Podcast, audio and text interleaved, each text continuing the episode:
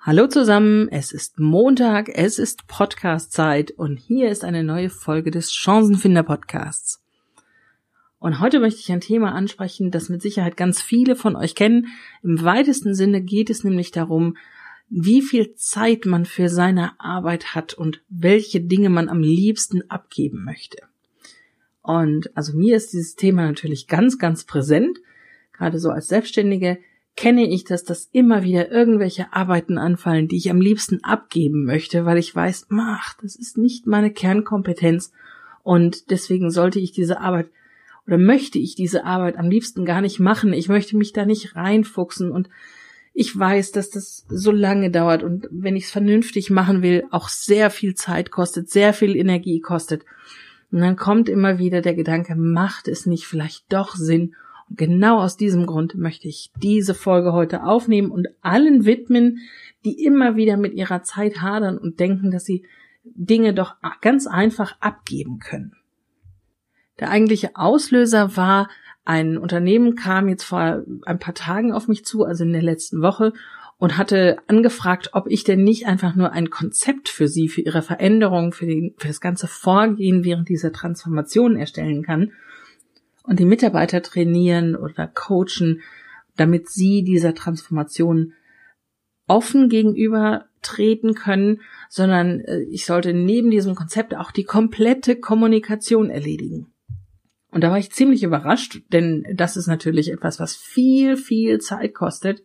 Und normalerweise bin ich bei den Firmen ja doch immer nur einen kürzeren Zeitraum und mache dann tatsächlich diese Konzepte, das Coaching, die Workshops damit die Unternehmen und die Mitarbeiter selbst da die Changemaker auf Kurs sind, damit sie wissen, welche Werkzeuge können sie anwenden, was gibt es überhaupt zu tun oder in welche Richtung könnten sie überhaupt gehen. Und dann komme ich regelmäßig wieder zurück, immer dann, wenn sie neue Impulse brauchen. Aber es ist selten der Fall, dass ich lange da bin. Also es gibt nur wenig Unternehmen, bei denen ich tatsächlich auch mal einen längeren Zeitraum bin und da irgendwelche Dinge bearbeite. Und dann habe ich diesen potenziellen Kunden, der das angefragt hat, ein bisschen näher auf den Zahn gefühlt und wollte mal hören, woher kommt denn das? Wieso möchte er denn nicht, dass das im eigenen Unternehmen bleibt? Denn das ist öfter so, dass die Leute sich das wünschen, dass das Wissen um diese Transformation im eigenen Unternehmen wächst, aufgebaut wird und dann natürlich auch da ist und nicht mit einem externen Berater gleich wieder weggeht. Aber eben bei diesem Unternehmen war es ganz anders. Und da wollte ich ein bisschen näher nachhören und habe dann gehört, dass sich der Projektleiter, der mich da zuholen wollte, der sah, dass er einfach die Zeit nicht dafür hatte, dieses Konzept zu erstellen und auch hinterher die komplette Kommunikation dafür zu managen. Der war also schon in unserem Gespräch, das wir geführt haben, so aufgekratzt, dass er dauernd auf sein Handy geguckt hat und man hat ihm angemerkt, eigentlich müsste er jetzt gleich wieder in einen Termin und wollte mich aber nicht abwürgen. Also der tat mir auch wirklich leid, dass ich ihn da noch so gequält habe und ihn da so genau auf den Zahn gefühlt habe. Aber das war wirklich nötig und es hat sich auch gelohnt und ich erzähle auch am Ende noch, warum, was denn daraus geworden ist. Denn ich bin davon fest überzeugt, dass es nicht gut ist, wenn man alles ganz leichtfertig aus der Hand gibt. Und gerade Kommunikation in Change-Prozessen ist natürlich sehr zeitaufwendig aber damit wir da auch ein gemeinsames Verständnis von haben, müssen wir uns mal angucken, was denn da überhaupt dazugehört. Und für mich ist das aufgeteilt in zwei Parts, in zwei Teile, nämlich einmal den strategischen Teil und einmal den operativen Teil. Also die Kommunikationsstrategie, die Message, die hinter allem stehen soll, das große Bild, das große Ziel, ist der eine Teil und der andere ist das Ganze umzusetzen, in Texte, in Bilder, vielleicht sogar in einen Podcast oder in ähnliches zu verfassen und dann rauszugeben an die entsprechenden Stakeholder. Und dann gibt es noch einen wichtigen Punkt, es ist also kein eigener Part in meinen Augen, nur ein Punkt, aber es ist einer der wichtigsten überhaupt, nämlich das Gesicht dieser Kommunikation zu sein. Wer ist denn überhaupt sichtbar? Wer wird dafür wahrgenommen? Und dafür habe ich ein kleines Beispiel für euch. Ähm, wer von euch kennt den Horst Jostock? Ich musste den Namen tatsächlich erst einmal googeln. Also ich habe nach der, nach der Firma gegoogelt, habe das gefunden und daraufhin dann den Namen Horst Jostock. Den hatte ich bis vorher, bis ich für diese Folge hier recherchiert habe, noch nicht einmal gehört. Und ich glaube, dass es vielen von euch genauso geht. Auf der anderen Seite, wer von euch kennt denn Klaus Hipp? Ja, genau. Klaus Hipp, dafür stehe ich mit meinem Namen. Ich glaube, so heißt sein Slogan und jeder weiß von euch Hip Babynahrung. Der Mann, der ältere Mann, der in die Kamera lächelt und sagt, dafür stehe ich mit meinem Namen, der ist sofort glaubwürdig. Das ist der CEO von Hip. Und Horst Jörstöck auf der anderen Seite ist der Gesellschafter, der Alleingesellschafter von Alete, also der direkten Konkurrenz von Hip. Und natürlich kennen wir alle Klaus Hip aus der Werbung. Wir kennen Horst Jostock nicht, weil er nicht alleine spricht. Er spricht nicht für das Unternehmen. Und das macht Klaus Hipp ganz wunderbar. Er ist das Gesicht für das Unternehmen und damit für alle sofort sichtbar.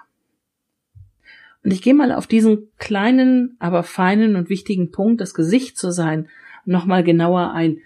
Also die Vorteile, die es hat, wenn derjenige, der für etwas verantwortlich ist, selbst spricht, also wenn ich sage, derjenige, der dafür verantwortlich ist, dann kann das sowohl der CEO sein, das kann der Projektleiter sein, das kann irgendjemand sein, der für dieses Thema, für das er da gerade redet oder für das er eine Kommunikation sucht, wenn er dafür verantwortlich ist, dann sollte er selbst sprechen. Warum? Also, zum einen ist es das Vertrauen. Die Leute, die ihm zuhören, die von ihm erfahren, die vertrauen seinem Ziel eher und sie vertrauen der Person. Es ist einfacher, jemandem zu folgen und ein Ziel mit jemandem erreichen zu wollen, den man selbst schon mal gesehen oder gehört hat. Gelesen nicht so, denn das weckt nicht so viel Vertrauen, aber gerade wenn man jemanden live gesehen hat oder wenigstens in einem Video oder wenn man dessen Stimme gehört hat, dann wächst das Vertrauen ungemein in die Person und damit dann auch in das Ziel, was jemand erreichen möchte, dass es ein gutes Ziel ist, dass es ein erstrebenswertes Ziel ist. Der zweite Punkt ist die Glaubwürdigkeit. Wenn sich jemand, der verantwortlich ist, selbst hinstellt und selbst davon erzählt, dann ist er einer von vielen, dann ist er einer untergleichen. Und das macht ihn glaubwürdig, denn der kann nicht so einfach da raus aus dieser Rolle. Der externe Berater oder der Unsichtbare im Hintergrund, der kann ganz schnell ausgetauscht werden oder sich selbst austauschen, wenn es irgendwann mal brenzlig wird. Der Verantwortliche, der bleibt da stehen, der kann nicht einfach fliehen. Und das macht seine Aussagen um einiges glaubwürdiger. Man kann die damit auch sehr schnell challengen als Zuhörer.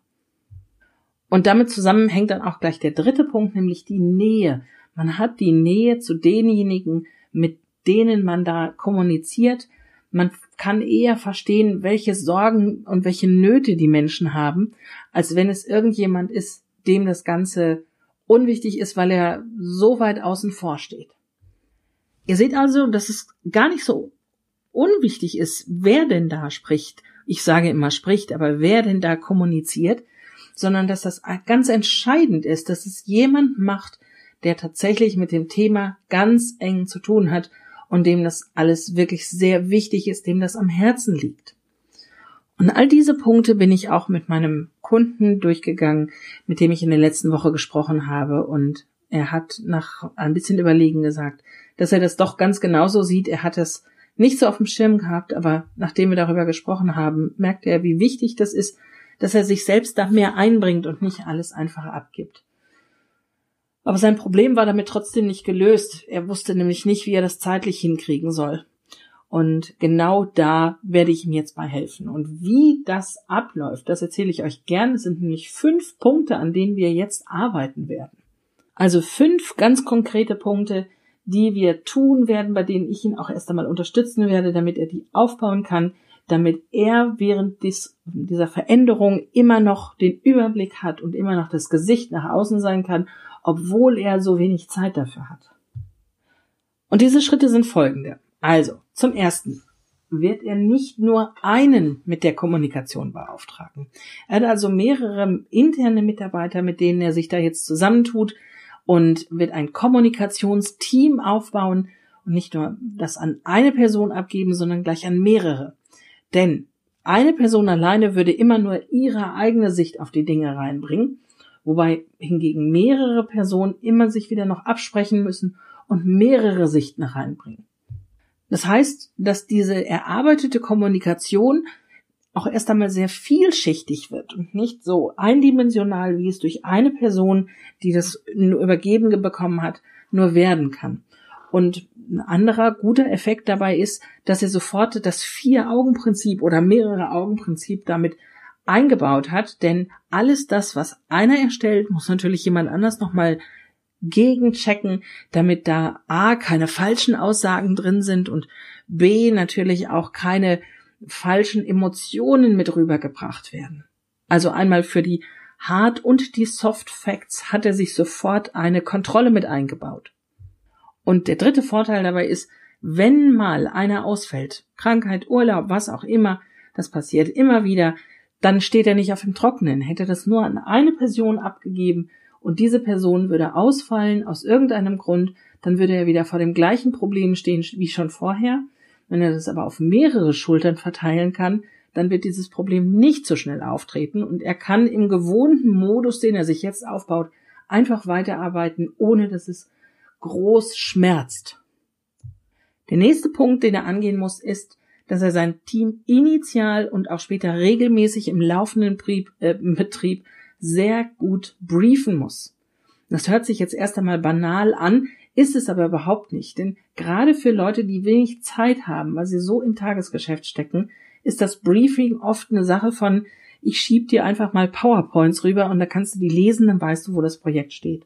Das reicht absolut nicht aus. Die müssen regelmäßig die neuesten Infos bekommen, die müssen wissen, was gerade so an Stimmungen da passiert, welche Strömungen es so gibt.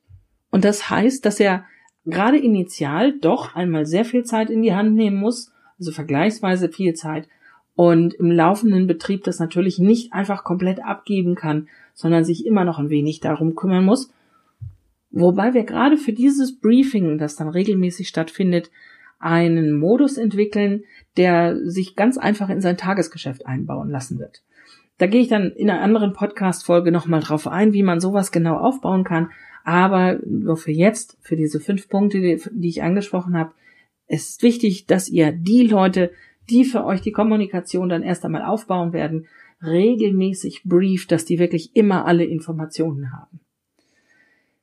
Der dritte Punkt heißt, dass er alle Messages, die rausgehen sollen, einmal vorformuliert. Das muss gar nicht großartig aufwendig sein, sondern es muss einfach eine Richtung vorgeben, wohin soll es denn gehen, damit dieses Kommunikationsteam eine Idee hat, wie es denn weitergehen soll. Das ist gerade am Anfang, wenn sich dieses Team findet, wenn die Kommunikation aufgebaut wird, immer noch ganz wichtig. Später wird das dann eher mal zu einem Selbstläufer, wenn sich denn alle schon kennen und wenn sie wissen, wie will denn der Projektleiter, der Verantwortliche für die Kommunikation, was will der denn damit sagen, was ist denn überhaupt das Ziel dahinter. Aber gerade am Anfang immer noch mal die Messages vorformulieren, damit das Team dann weiß, in welche Richtung soll es denn gehen. Und dann kommt der Punkt, dass er das unbedingt gut nacharbeiten muss. Also er sollte auch gerade am Anfang nicht einfach alles abnehmen, was ihm denn sein Team da bringt, ohne es wirklich intensiv angeguckt zu haben, sondern im Gegenteil, er sollte die Leute da auch daran wachsen lassen, und je besser er das dann checkt, was ihm da gebracht wird, desto besser werden die Messages, desto besser wird aber auch das Team verstehen, was er denn machen möchte und desto weniger Arbeit wird er hinten raus damit haben. Und der letzte und wichtigste Punkt ist, wenn es sichtbar ist, muss er selbst das Gesicht sein. Wenn es also dahin geht, dass es Videos werden, dass es Audios werden, dass es irgendwelche Konferenzen gibt, auf denen man sich zeigen muss, dann muss er immer das Gesicht sein. Selbst wenn er mal etwas an andere abgibt, dann muss es immer klar sein, dass er derjenige ist, der für die Kommunikation für dieses Projekt da verantwortlich ist. Und das heißt nicht einfach nur, dass wenn jemand ihn sieht oder die Möglichkeit ist, jemand zu sehen, sondern unter Umständen heißt es auch, dass die E-Mails aus seinem Postfach geschickt werden damit er weiterhin als das Gesicht gesehen wird. Das ist dann natürlich von Projekt zu Projekt unterschiedlich. bei ihm wird es tatsächlich so sein, dass einige Nachrichten auch aus seinem Postfach verschickt werden. Ich fasse die fünf Punkte nochmal zusammen. Also erstens, beauftrage nicht nur einen mit der Kommunikation. Zweitens, briefe dein Team regelmäßig und besonders initial sehr intensiv.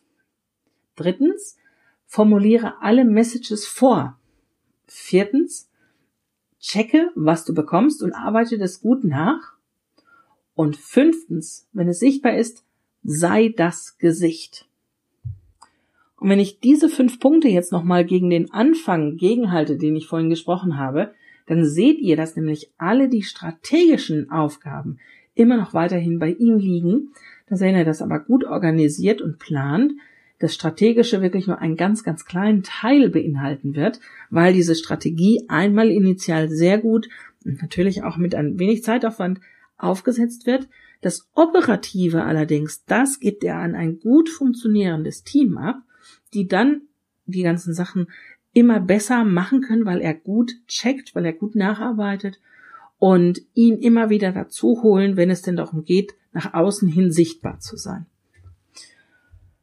Ihr solltet mit diesen fünf Tipps auch ganz gut gerüstet sein, wenn es bei euch genauso ist, dass ihr verantwortlich seid für die Kommunikation in eurem Change-Projekt und ihr mit Sicherheit, wie viele andere, auch immer unter Zeitdruck steht, dann hoffe ich, dass ihr hier was rausziehen konntet und dass euch diese Tipps ein bisschen geholfen haben. Ich wünsche euch viel Spaß bei der Umsetzung. Ich freue mich, wenn es Fragen gibt. Meldet euch gerne über podcast.stephanieselmer.com oder über die Social Media Kanäle. Und wenn euch der Podcast generell gefällt, dann freue ich mich auch sehr über eine Bewertung bei iTunes, damit er einfach noch ein bisschen besser gerankt wird. Ich wünsche euch jetzt eine schöne Woche, habt eine schöne Zeit und bis zum nächsten Mal.